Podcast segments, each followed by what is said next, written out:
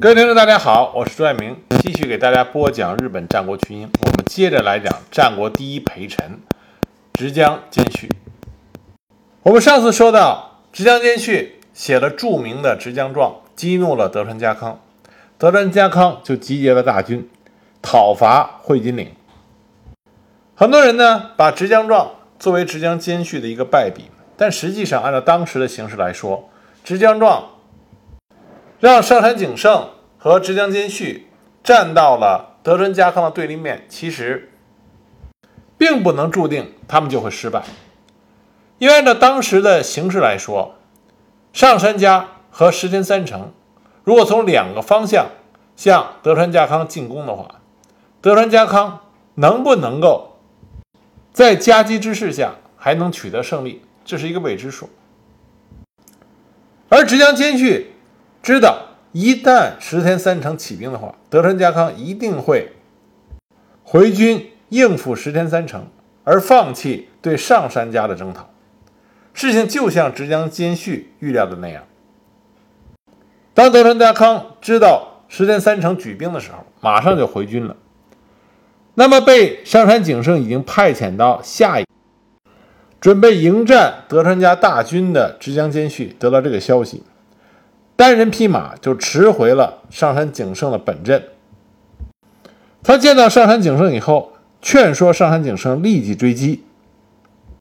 他跟上杉景胜说：“啊，主公应当立即出兵追剿逆贼，以安天下。”可是上杉景胜呢，以不愿意破坏。丰臣秀吉啊，太阁殿下生前的命遗训而加以拒绝。那直江兼续呢，也尊重上杉景胜的意见，就转为宇宙攻略和越后攻略。而直江兼续呢，亲自率领上杉家的大军，向最上家的领地出兵。在杀入最上家的领地之后，直江兼续连下数城。然后直接的就杀向了最上义光的本城山形城。那么最上义光除了本城山形城以外，就仅剩下长谷堂城。长谷堂城是山形城最后的防卫依靠。最上义光一面在长谷堂城布防，同时呢向伊达正宗请求援军。直江兼续杀到长谷堂城城下，立刻展开了猛攻。刚开始呢攻击不利。在激战中，还战死了上杉家的名将上泉太纲，而最上义光手下的蛙岩秀刚啊，也是勇猛非常。就连以勇武著称的上杉军头阵、二阵都被他的冲击杀得一片混乱。就在这个时候，留守在会津岭的上杉景胜惊闻西军战败，所以马上派人急报给直江兼续。直江兼续一旦得到这个消息以后，马上烧毁营地，解围撤退，就开始了上杉军的大撤退。也就在直江军撤退的同时，最上义光得知了关原决战的胜负，趁着自己士气高扬，就发起了追击。在追击的过程中，就发生了一场血战，这就是日本战国史中比较著名的长谷堂城之战。直江兼续所率领撤退的上杉军被最上军和伊达正宗的联军给追上了。幸亏上杉军这边负责殿后的水原亲宪以及猛将前田庆次两个人奋力拼杀。当时水原是率领的铁炮部队加予火力支援，那么前田庆次手握大枪，飞身下马，领着有“珠枪勇士”之名的水野藤兵卫。九种李右卫门、于佐美、尼武右卫门、藤田森右卫门等四人扑入敌阵，而水原亲宪他所率领的铁炮队的枪弹还击中了最上义光的头盔。正是因为前田庆次和水原亲宪两个人杰出的表现，最上义光没有能够给直江兼续所率领的上杉军的主力以毁灭性的打击。啊，虽然占了一些城池，但是上杉军基本上没有大的损失，就撤回了上杉家的领地。这次撤退呢非常成功，就连直江兼续的敌人最上义光，还有德川家康，都对直江兼续的指挥颇为称赞。而这次撤退战呢，后来还作为日本陆军参谋本部的战例，成为日本战国时期的经典战例。那么，直江兼续率领上杉军回到领地之后，就和上杉景胜商量到底怎么办。这个时候，德川家康的谋臣本多正信也派人来劝说上杉家降服。直江兼续呢，本来是坚持要与德川家抗战到底的，但是上杉景胜和另外一个上杉家的名臣。本庄繁长说服了他，而上杉景胜在哭降几个月以后，决心投降。直江兼续一看上杉景胜主已定，那马上就开始为上杉景胜的请降做准备，和德川家康的次子结成秀康交好。然后呢，直江兼续陪伴着上杉景胜去大阪城面见德川家康请罪。在见了德川家康之后，上杉景胜被减封至米泽三十万大，是原来他的呃这个封地弹数的四分之一。但是能够保住封地，没有被流放，这已经是万幸。而直江兼续呢，仍然被封为封有六万担的俸禄。那么直江兼续自取了五千担，其余的都分给了上杉家其他的家臣。德川家康在知道这件事以后，赞叹说。能得如此之能臣，取天下可无难矣！啊，非常欣赏直江兼续。那么，在日本战国史上一直有一个讨论，就是为什么德川家康没有杀直江兼续？因为直江兼续可以说他是关原之战的始作俑者之一啊，策划者之一，是他提出了东西夹击德川家康的计划。如果不是因为德川家康能力出众，而且又加上他的运气。也许德川家康在石田三成和直江兼续两面夹击的这种计划里边，德川家康有可能就会一败涂地。按理说，德川家康被置于如此险恶的境地，那么当他胜利的时候，他总应该追究直江兼续的罪过。连石田三成都被当作首犯斩首了，为什么直江兼续却幸免了呢？在日本战国史料《御堤引荐》这本书里边，就提到了德川家康为什么没有杀直江兼续。当时德川家的重臣本多正信啊，本多正信虽然最后对上杉家有恩，但是本质上他还是德川家康的心腹家臣。本多正信呢，就想建议德川家康最好杀了直江兼续，但是德川家康当时摇头反对。因为德川家康老谋深算，他认为曾经反对过他的，或者是袖手旁观的那些著名的日本大名，比如说毛利家、岛津家、佐竹家，都有一些家老，这些人都是非常有才能的人，对家主都有很大的影响力。这些人都受到了石田三成的所托，劝说过自己的主君，或者谋反，或者观望。如果德川家康杀了直江兼续，那么就意味着这些其他大名家的家老家臣都会认为自己也将被也将被追责、被杀死。如此一来，这些有影响力的家老和家臣就有可能铤而走险，会惹来大乱。如果让直江兼续保住了性命，这才是上策。可以笼络住这些有能力的家老家臣的心。那么本多正信听德川家康这么一段分析，觉得德川家康此言非常有理，就同意了德川家康的看法。虽然德川家康取得了关原之战的胜利，但这个时候德川家康的权力还没有稳固，不仅关原之战的残党啊残余分子还有可能起兵反抗，而这个时候大阪城还有丰臣秀赖。因此，德川家康更注重的是如何能够收拢人心，而且德川家康不仅没有惩罚直江兼续，而且还给了直江兼续堪比大名的啊俸禄，所以直江兼续对德川家康的态度也有所改变，两个人由敌手变成了惺惺相惜的合作伙伴啊，直江兼续。在陪同上杉景胜向德川家康表示臣服之后，直江兼续再也没有动过反对德川家康的意呀一个念头。德川家康晚年曾经执着于要发行《群书治要》这本政治书。这本书呢是唐朝的魏征奉皇帝之命，从春秋战国时代到近代的六十七种典籍中严选短文，阐述治世之真谛。只要加以研读，就会具备治国的智慧。德伦家康以日本最早的铜签字发行，想作为以文治国的基础。但是开始没多久，他就长病不起，而且《群书治要》尚缺三本，始终遍寻不着。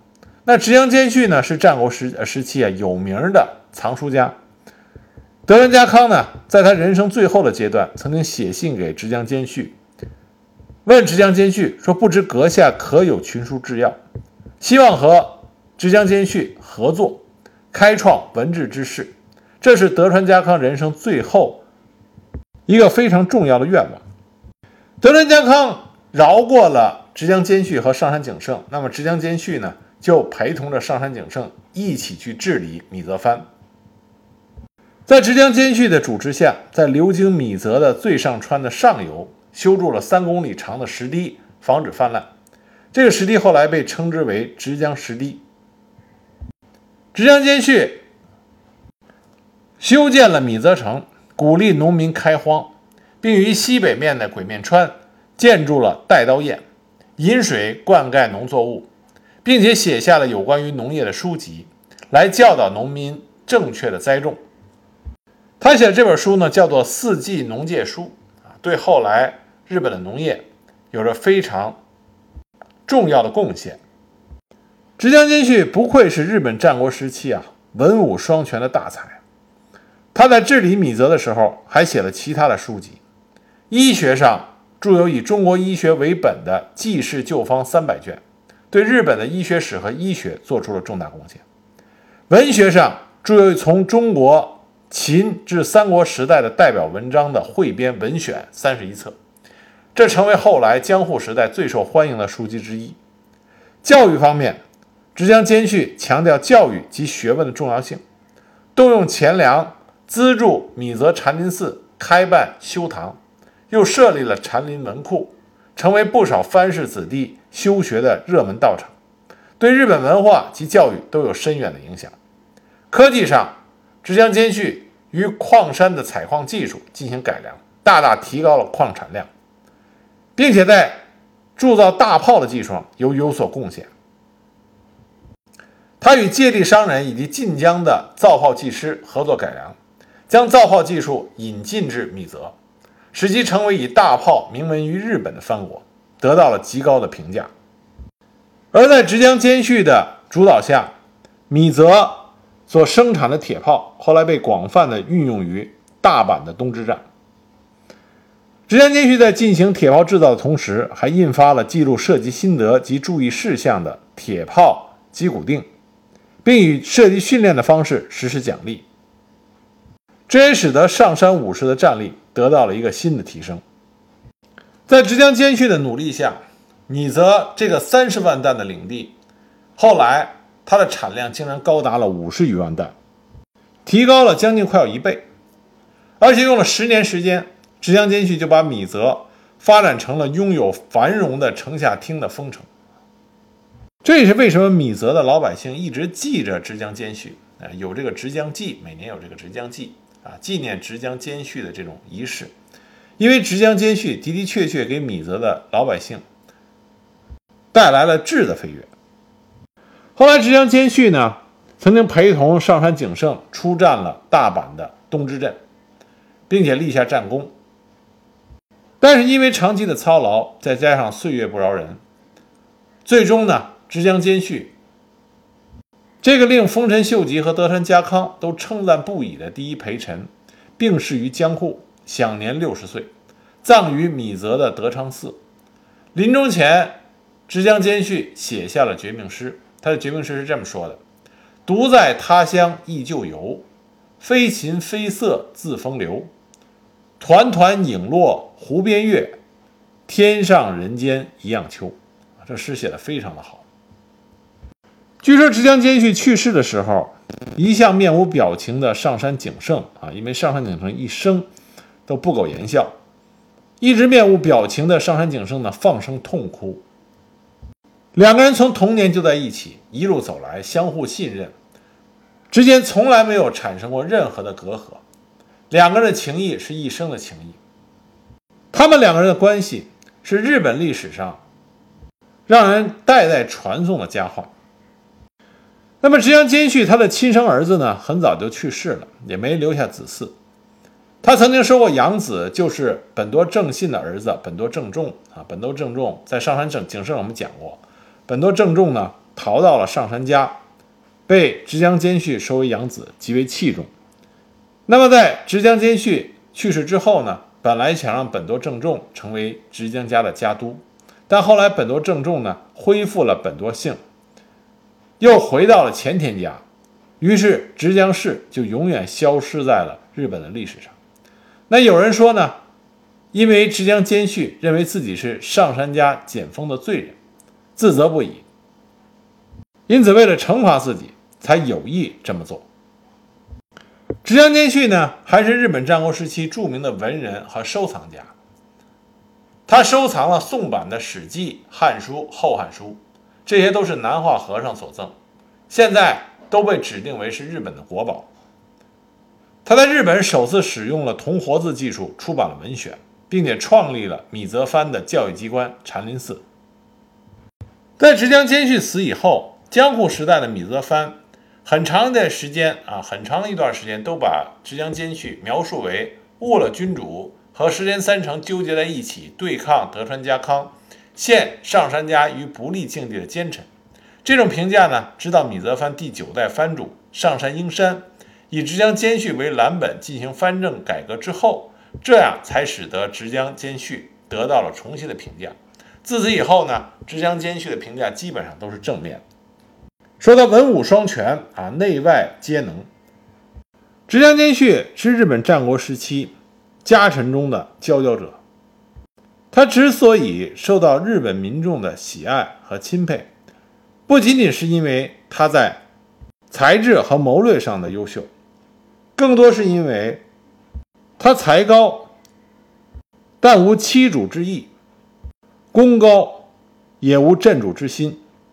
他能和他的家主上杉景胜两个人合作亲密无间，无论是得势也好，还是险境也罢，两个人能够携手面对。直江兼续“天下第一陪臣”这个称号，是由他和上杉景胜两个人共同缔造。也正是因为直江兼续和上杉景胜两个人，才使得上杉家的璀璨光芒从日本战国时期一直进入到了幕府时代。